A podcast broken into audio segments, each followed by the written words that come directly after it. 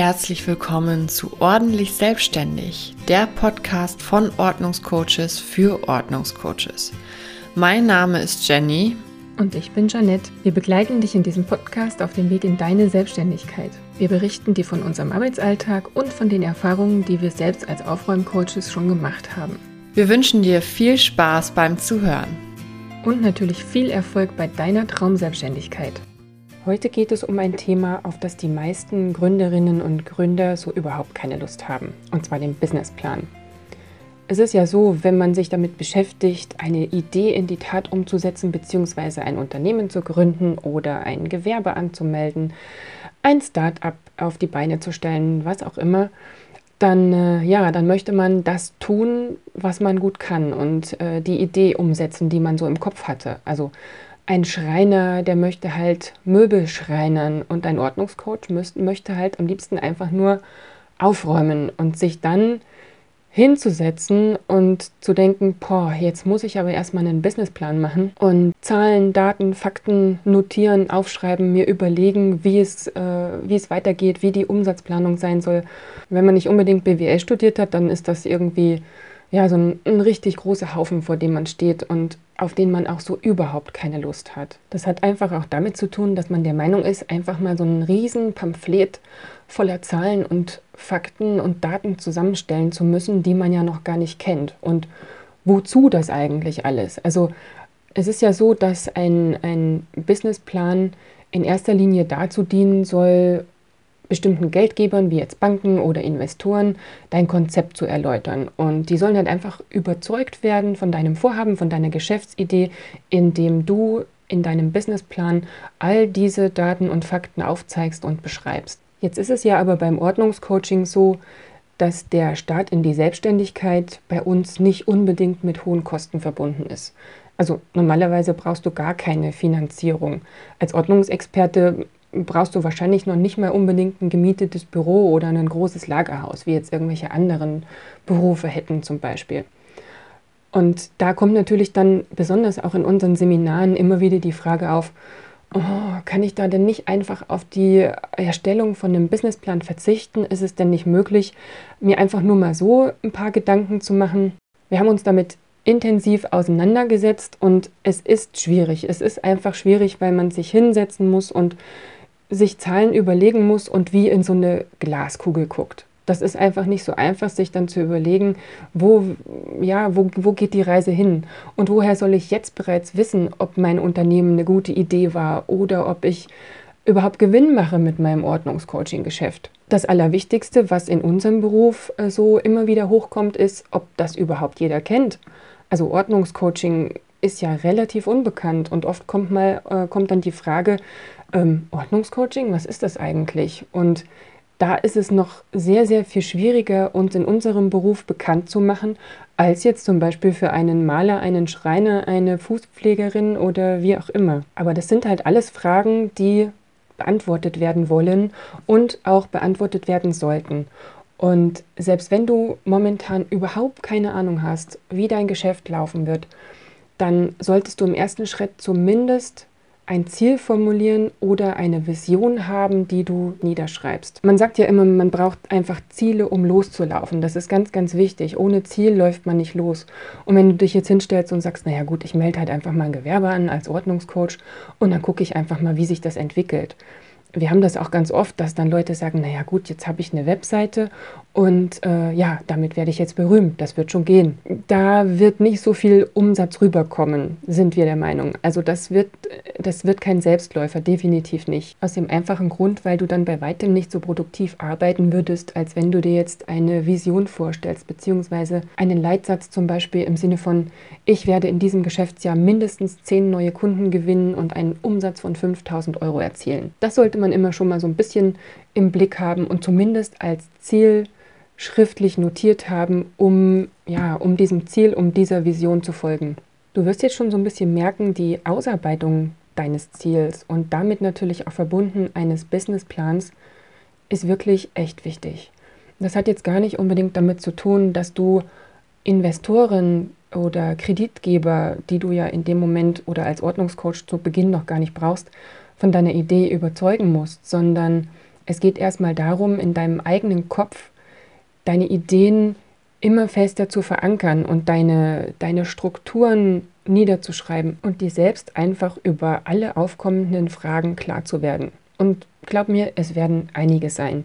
Und da ist es einfach wichtig, sich das mal wirklich zu überlegen, sich hinzusetzen, niederzuschreiben und ähm, ja, intensiv mit seinem Vorhaben beziehungsweise mit deinem Vorhaben äh, auseinanderzusetzen. Indem du das machst, strukturierst du deine Gedanken und diese Struktur wiederum ist extrem wichtig, damit du nichts vergisst, was du bei deiner Unternehmensgründung und bei deiner Selbstständigkeit brauchst. Und du wirst merken, zu Beginn deiner Selbstständigkeit, da tauchen einfach unglaublich viele Punkte auf, die du beachten solltest.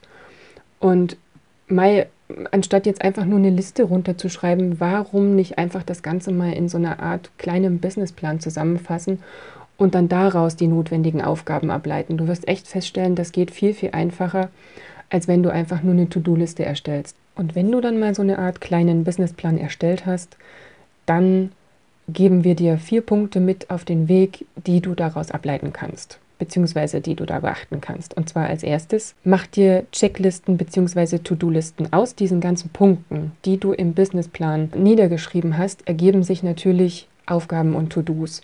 Und natürlich muss man das irgendwo niederschreiben oder halt auch in äh, digitaler Form irgendwo niederlegen, damit man nichts vergisst äh, überleg dir halt einfach, was du alles erledigen musst. Der zweite Punkt wäre dann im Nachhinein zu sagen, was ist eigentlich wichtig und was ist weniger wichtig. Also setze unbedingt Prioritäten.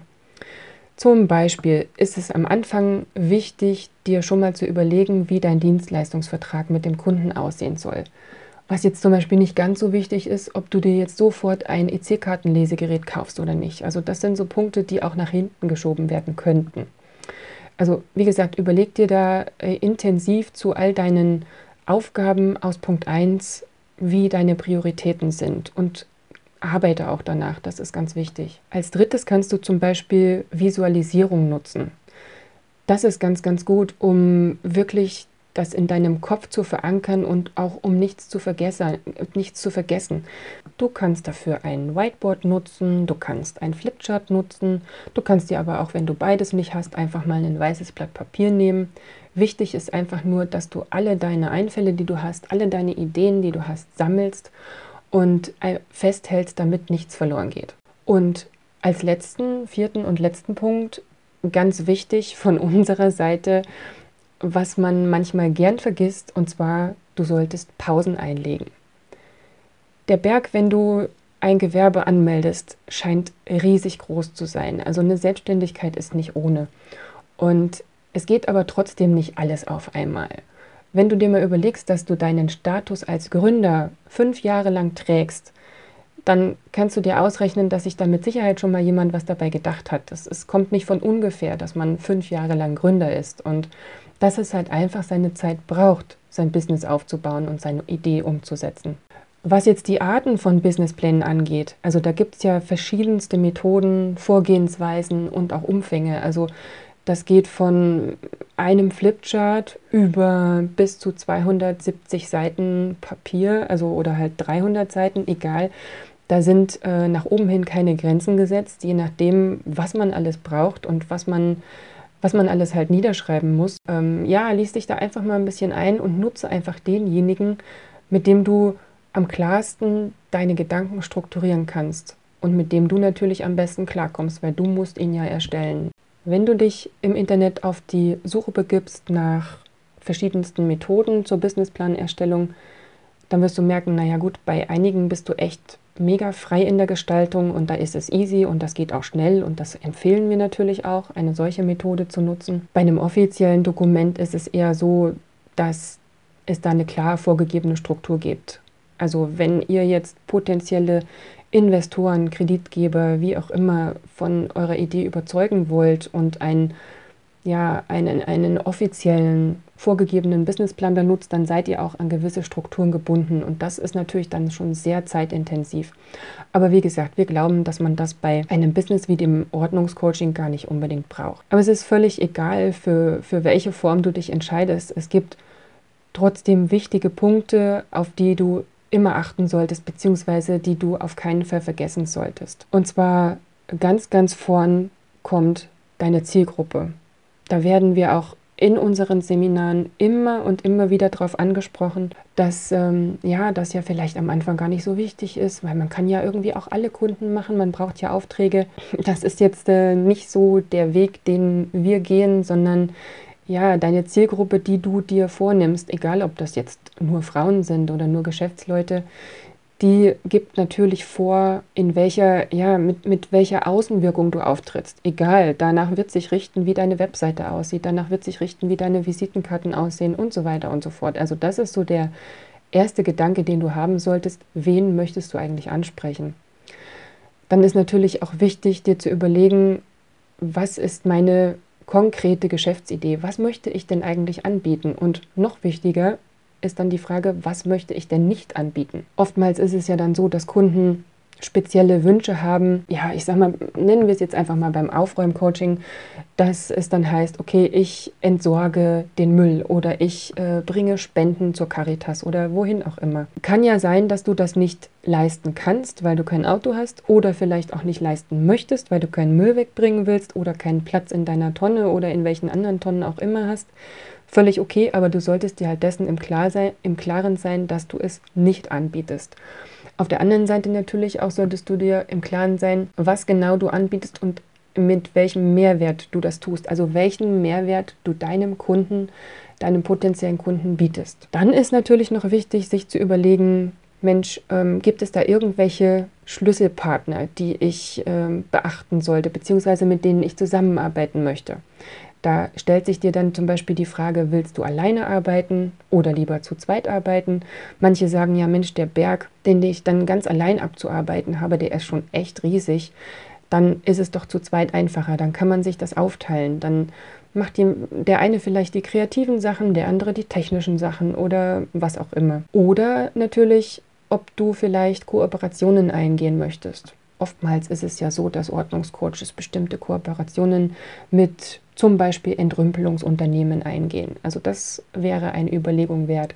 Oder zum Beispiel auch, ob du Lieferanten benötigst. Das glaube ich jetzt eher beim Ordnungscoaching nicht, aber ähm, ja, dir einfach zu überlegen, welche externen Partner sind für mein Business wichtig und mit wem möchte ich zusammenarbeiten. Dann als drittes ist es noch wichtig, eine Risikoeinschätzung zu machen.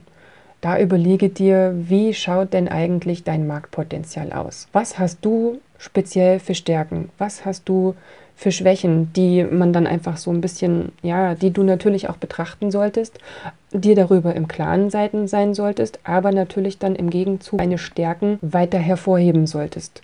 Und im, äh, ja, im, im gleichen Step auch zu schauen, was macht eigentlich meine Konkurrenz? Wie schaut die aus? Also wie, ähm, wie stark ist sie in meinem Umfeld, wie teuer ist sie, also was kostet bei meiner Konkurrenz zum Beispiel eine Stunde oder auch, was hat die so für Stärken, beziehungsweise hat sie irgendwas, was sie einzigartig macht oder womit sie besonders wirbt. Das sind so Sachen, die auf jeden Fall wichtig sind, um eine Risikoeinschätzung zu machen und um sich klar zu werden, wo im Markt stehst du eigentlich. Äh, ein vierter wichtiger Punkt ist Vertrieb und Marketing. Da überlegst du dir als erstes mal, welche Vertriebswege möchtest du eigentlich nutzen? Wie möchtest du deine Kunden denn überhaupt erreichen? Über Facebook, Instagram, diese ganzen Social-Media-Kanäle oder möchtest du lieber Flyer verteilen oder vielleicht über einen Zeitungsartikel berühmt und bekannt werden? Das ist ja alles machbar. Es kommt halt dann wieder darauf an, wen du ansprechen möchtest. Also da sind wir wieder beim Thema Zielgruppe solange du dir den Punkt 1 nicht überlegt hast, ist es auch schwierig, ähm, ja, auf den Punkt Vertrieb und Marketing speziell einzugehen. Aber das wirst du dann schon feststellen, dass das eine das andere bedingt und wie wichtig das ist. Als fünftes solltest du nicht vergessen, dir Gedanken über deine Finanzen zu machen. Und zwar über deine geplanten Einnahmen. Und hier sind wir wieder beim Ziel. Also Klar, du solltest dir deinen Preis überlegen und dann natürlich als Ziel überlegen, hey, ich möchte ab was weiß ich, XY ab Monat August 2022 monatlich mindestens 3000 Euro in, auf meinem Konto haben. Von diesem, von diesem Ziel ausgehend kannst du dir ja dann deine Marketingstrategie überlegen. Also Einnahmen sind schon auch wichtig und nicht einfach nur zu sagen, naja, ich schaue einfach mal, was kommt. Und auf der anderen Seite natürlich auch zu überlegen, wie schauen denn meine Fixkosten aus? Also nicht nur die Fixkosten, auch die Variablen allgemein. Also kalkuliere einfach deine Kosten und schaue, was ist alles notwendig für das Business, wofür gibst du Geld aus. Also es gibt noch unzählige weitere Punkte, die es äh, beim Businessplan zu beachten gibt, zu überdenken gibt. Da, ähm, ja, da reicht jetzt so eine kleine Podcast-Folge gar nicht aus. Aber wenn du dich jetzt mit den fünf bis sechs genannten einfach mal so ein bisschen intensiver auseinandergesetzt hast, dann ist das schon wirklich ein echter erster großer Schritt in Richtung Selbstständigkeit beziehungsweise auch in Richtung deiner Gedankenstrukturen. Also dass du wirklich dann mal so ein bisschen wie so einen Fahrplan hast und ähm, ja etwas entspannter an deine Aufgaben gehen kannst. Wenn du noch mehr Tipps haben möchtest, wie du dich als Aufräumcoach selbstständig machst, dann schau doch einfach mal unten in die Beschreibung vom Podcast rein. Da haben wir dir unseren Instagram-Account verlinkt und da findest du ganz, ganz viele Tipps auch, wie du in deine Selbstständigkeit starten kannst und natürlich auch, wie die Zusammenarbeit mit den Kunden verläuft. Ganz, ganz viele Hinweise zu Glaubenssätzen und so weiter und so fort. Und wenn du noch nicht als Aufräumcoach selbstständig bist und aber total viel Spaß dran hast, als Aufräumcoach zu arbeiten, beziehungsweise total Spaß an Ordnung hast, dann ja, dann schau doch einfach mal auf unserer Seite vorbei. Wir zeigen dir nämlich in unserem Online-Kurs haargenau, um welche Schritte du denken musst und ja, wie du an Kunden kommst, wie du mit Kunden arbeiten kannst und vieles mehr. Und auch den Link haben wir dir unten in die Podcast-Beschreibung gesetzt.